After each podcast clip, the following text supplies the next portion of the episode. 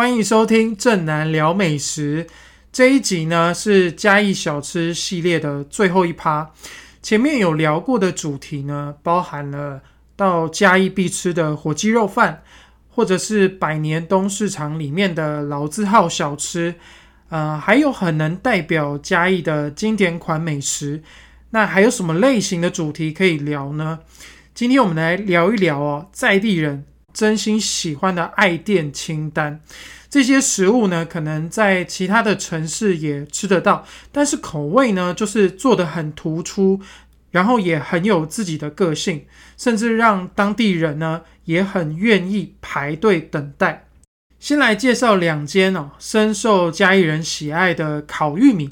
第一间呢叫做阿婆烤玉米，其实我会吃到它呢，其实算是一个意外，因为那一次其实我不是专程要去吃这间店，而是我呃我其实是要去逛文化路夜市。那把车停在附近之后呢，我就徒步走去这个夜市的路上呢，我就瞄到了这一间店。那其实这间店的外观哦不是很起眼，没有招牌，然后很像住家的感觉。那那时候我看到店家正在准备生火要烤玉米，那我就想说，哎，这种很不起眼哦，不是很在意门面的店哦，通常是味道都做的还蛮好的。我的美食雷达哦响的还蛮大声的，那我就想说，等一下逛完夜市哦，我再来买一只吃吃看。那逛完之后呢，我就来到这个摊子前面，我就跟店家点了一只玉米。结果老板娘说要等一个小时，哇，这么久啊！那时候我明明看现场其实人也不多，那其实我想说要等那么久，我其实就没有想要吃，我就打算要离开了。那旁边突然有一个大哥跟我讲说，这间是在地人会吃的店，绝对值得你一吃。那我想说，哎，大哥都讲成这样，我想说不吃合理吗？那我就想说，还是去点一只来吃看看好了。于是我就在摊子旁边哦，他放的那一漏的玉米里面呢，挑了其中一只。那称重之后的价钱是六十块。其实我觉得这个价钱也不贵，因为以这个大小，我在台北买烤玉米的经验，差不多要再多个二三十块。那买完之后呢，我就决定先回住宿的地方，因为要等一个小时。那所以在现场的时候，其实看不太。到蛮多人在等哦，因为大家都是点好之后算好差不多的时间，或者是去逛一下夜市再回来拿。那一个小时之后呢，我拿到现烤出炉的这个玉米，我就直接在车子上刻了起来，很香，非常的香，整个玉米哦都是那个炭香味啊，因为它就是用炭火烤成的。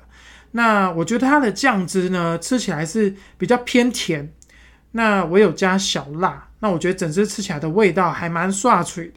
那热热吃的时候呢，它玉米粒的口感是比较软一点。那你稍微放凉之后呢，玉米会变得比较有 Q 度。那我觉得真的还蛮好吃的哦。那个大哥没有骗我，那也还好还好有听他的，不然我觉得就错过了一间好吃的烤玉米店。那我后来查了一下啊，这间店其实也开了超过五十年了，算是一个资历很深的老店。那也是真的受到蛮多呃在地人的欢迎，因为因为连我自己呃同事里面当中有嘉义人哦，他也非常推荐这间烤玉米。那通常他们就是呃来这边现场点完哦，付完钱之后呢，再回家看个电视哦，差不多的时间再来拿。那另外一间烤玉米店呢，是在当地经营旅馆的总经理跟我推荐的，哦，他也是嘉义人。那他介绍的这间店的名字叫做六哥古早味烤玉米。那它不是在嘉义的闹区哦，它是在水上乡，听起来好像很远哦，实际上开车大概十分钟的路程就可以到。那要吃这一间呢，其实还是有交通工具会是比较方便的。我跟同事呢是平日的傍晚来的哦，还好客人不多，那我们就可以趁这个老板在烤玉米的空档的时候跟他聊天哦。那他有跟我们介绍说，他们家的玉米好吃的原因是因为他们是用品种改良的糯米玉米，那有的会直接叫糯玉米，生的时候呢，它的颜色是。呃，玉米的颜色是米黄色跟紫色交错。那为了不让客人等太久啊，基本上老板会先把玉米烤到半熟，然后他会再把烤到焦黑的地方用刷子把它刮掉。那刮掉的这个动作呢，其实也同时在破坏玉米粒的表皮哦，让它有一些破洞之后呢，等一下边烤边刷酱的过程，这个酱汁就会渗到玉米粒的里里面。那这一间呢，也是用炭火烤成的。好吃的原因，除了就是我们刚刚讲的这个选玉米之外啊，那老板的烤工。也很深厚，看他在烤的这个过程，你会觉得啊，非常的老练。那当然酱汁还是很重要的。你拿到玉米的时候呢，会觉得这 玉米长得有一点像花生厚片。为什么会这样形容呢？因为玉米的上面呢有一层厚厚的酱，基本上啊你是呃看不到那个玉米跟玉米之间的孔隙哦，因为这个缝隙都被酱汁填满。这个酱汁呢，会有用到麻酱啊、沙茶、蒜泥，还有如果你吃辣的话，里面还会有辣椒粉，所以那个酱哦，看起来就是厚厚的一层。拿到手之后呢，我们就呃，在这个开车回住宿的这个路上啊，就开始刻刻这个玉米，一边啃呢，就是一边会闻到整台车都是那个炭烤的香味。然后真的有一点点像在吃厚片吐司的感觉，因为那一层酱哦，真的蛮有存在感的，而且有满满的花生跟沙茶酱的香气。那因为我本身很爱吃花生，所以我非常喜欢这个酱的味道。那玉米的口感呢，我觉得它是柔软中呢又带一点 Q 度，有嚼劲，但是它又不会粘牙。那我觉得吃过这间烤玉米哦，它给我的影响就是，如果我有看到其他玉米摊哦，还也是用这种糯米玉米的话，我就很想买，因为我觉得它的口感哦，比传统那种用珍珠玉米啊，米米白色的那一种，我觉得它糯米玉米吃起来的口感更丰富，就是有软有 Q，然后又有甜度，再搭配这家老板调的麻酱。沙茶酱哦，真的那个味道很刷水，会上瘾哦。所以我觉得不管是阿婆还是这间六哥，其实他们的烤玉米真的都烤得很好，味道真的都还蛮好吃的。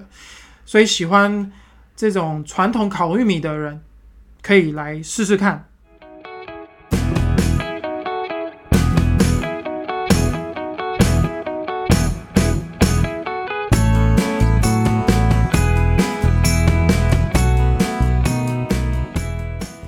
接下来要介绍的是臭豆腐，那是来自嘉义的同事跟我推荐的。他们家是没有招牌哦，那因为就开在贵州街的巷子里面，所以蛮多人在地人呢都会直接叫它贵州街臭豆腐。那我觉得它也是一个很住家感觉的一间店，因为它的餐车呢就摆在店门口，然后桌椅就摆在自家的车库里面。除了臭豆腐真的很臭。老板的脸也很臭，没有什么表情。但我有看到，如果是在地的熟客上门啊，跟老板比较熟的，他就会比较会有笑容，然后还会附带一句说啊，要炸酥一点，对吧？那虽然我没有特别跟老板讲说我的臭豆腐也要炸酥一点，其实这个臭臭豆腐本身就已经炸的还蛮酥的，然后外皮呢跟饼干一样，就是酥酥香香的。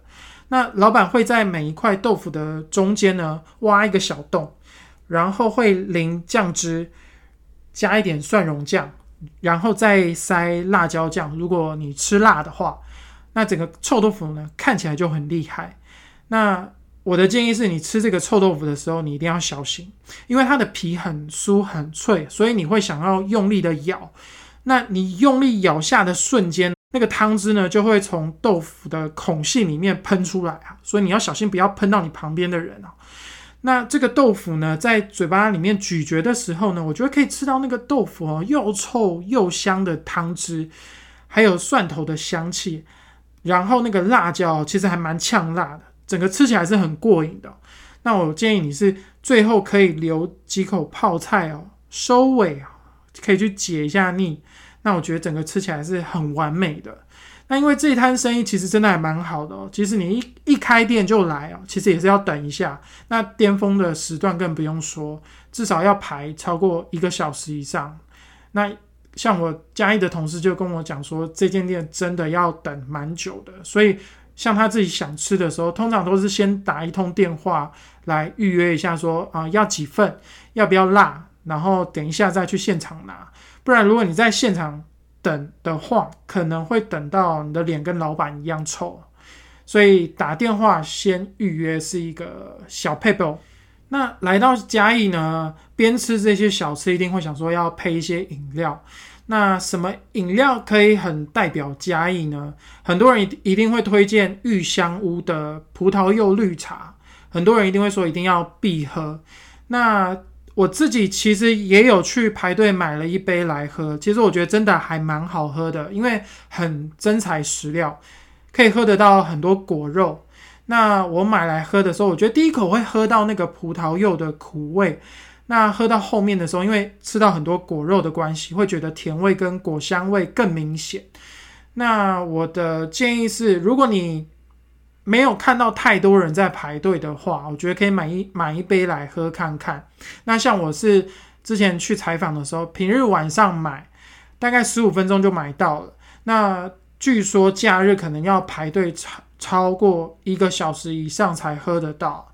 那像我的嘉义同事就跟我讲说，如果你真的要排超过一个小时，其实就真的就算了。因为我就我的想法也是啦，因为你为了要买一杯手摇饮，要花掉一个小时的旅行时间，我觉得是也没有这个必要。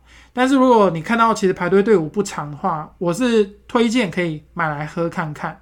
那除了这种很现代的手摇饮料之外啊，曾经在嘉义念加大的球友就跟我讲说，你可以去喝一坛很有古早味的杏仁茶。那其实我小时候蛮讨厌杏仁的味道，尤其是我妈带我去市场买菜的时候，总是会闻到这种很刺鼻的味道，想躲也躲不掉。那但我想说，既然我朋友推荐了，我还是可以去尝试看看。那在某一次去采访嘉义的一个行程当中呢，我就安排了在早上去这一坛炭烧杏仁茶，呃，喝看看。那我就跟同事啊，从这个旅社呢，就坐上计程车，就直奔目的地。那司机就问我们讲说：“哎，你们要去哪里啊？”那我们就说：“啊，我们想要去喝这个炭烧杏仁茶。”那他就知道。然后在这个路程当中呢，他还跟我们提醒说，南门圆环那边有两摊，那一个阿北在卖的呢，才是真的开了八十几年的老摊。然后你点杏仁茶的话，要记得加蛋哦，还要配油条哦，真的是一个很经验老道的老司机呀。那到了现场，其实我觉得也称不上是一个摊子，因为阿北就是准备了两个白铁桶、两只茶壶、几个。白铁杯跟几张塑胶椅就开始做生意了，非常随性的感觉。那我先跟老板点了一杯原味的杏仁茶。那这个杏仁茶呢是会用炭火保温的，喝起来呢，我觉得它的味道很浓郁，但是呢又不会有很冲鼻、很化学的味道，跟我小时候在市场市场里面哦闻到的那种味道有点不太一样。不过我觉得喝起来有一点点偏甜。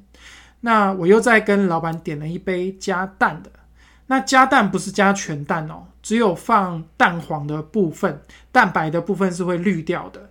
那加进去之后呢，老板又用长筷子沾了一点盐巴，然后在杯子里面搅拌一下。那我就很好奇啊，我就问老板说：“诶，为什么要加这个盐呢？”他说：“呃，可以防止客人在喝这个，就是有加了这个生蛋的。”这个杏仁茶的时候会胀气，那可以避免掉这个部分。那我喝了一口呢，我就跟这个原味做一下比较，我发现很明显的就是会觉得没有那么甜了，而且口感就变得更浓醇。难怪这个在我们来的小黄司机有提醒我们说一定要加蛋，那我自己会觉得呃有更好喝的感觉。然后我就学坐在旁边的阿北哦，加点了这个油条，就沾着这个杏仁茶，一边喝一边吃，诶，脆脆甜甜的口感，其实真的我觉得还蛮搭的哦。蛮建议可以这样吃的，还蛮特别的。那在这个边吃边喝的过程当中呢，我有看到有些在地人哦，就直接骑着车来，也没有熄火，就把自己的随身杯哦，自己私人的杯子就拿给老板。那你要买一杯半的量呢，也 OK，老板也可以帮你克制化，然后装了就走，有点像德莱素哦，还是星巴克，我就觉得还蛮有意思的，就是一个很在地，然后很古早味的饮料摊。然后一大早呢，坐在马路边喝这个炭烧杏仁茶，其实我觉得也蛮惬意的。尤其是嘉义的清晨，其实早上哦都还是有点凉哦，偏凉的感觉。那我觉得喝一杯热的，其实也是 OK。但是呢，一接近中午的时候，其实嘉义就真的还蛮热的，有时候就真的需要买一杯凉的，不管是手摇杯啊，还是清早茶这种比较冰冰凉凉的饮料。那有一间果汁店呢，在当地开了将近七十年，它叫做罗山三味果汁，也是一间比较在地人会知道的店。那九成的客人呢，来这一间店一定会买的品相，就是最招牌的三味果汁。那里面是用柠檬、凤梨还有木瓜打成的。那我喝的时候呢，我自己的感觉是我喝不出。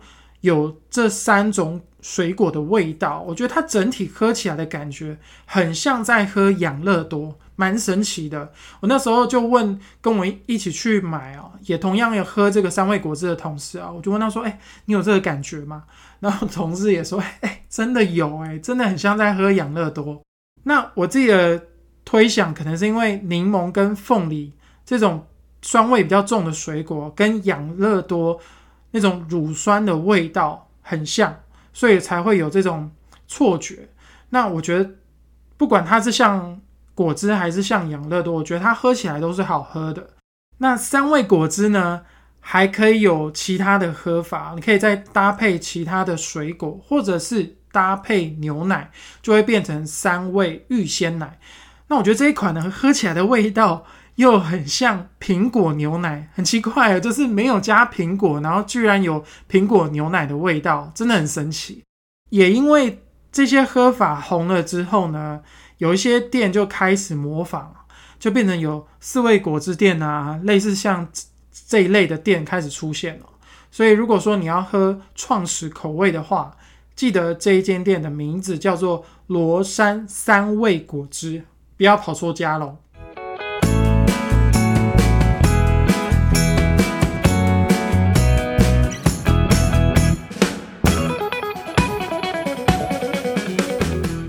去了蛮多趟嘉义做采访，其实我真的还蛮喜欢这个城市的小吃，因为我觉得不会太花俏，好吃，那口味都做的很扎实，而且你会觉得真的还蛮真材实料的。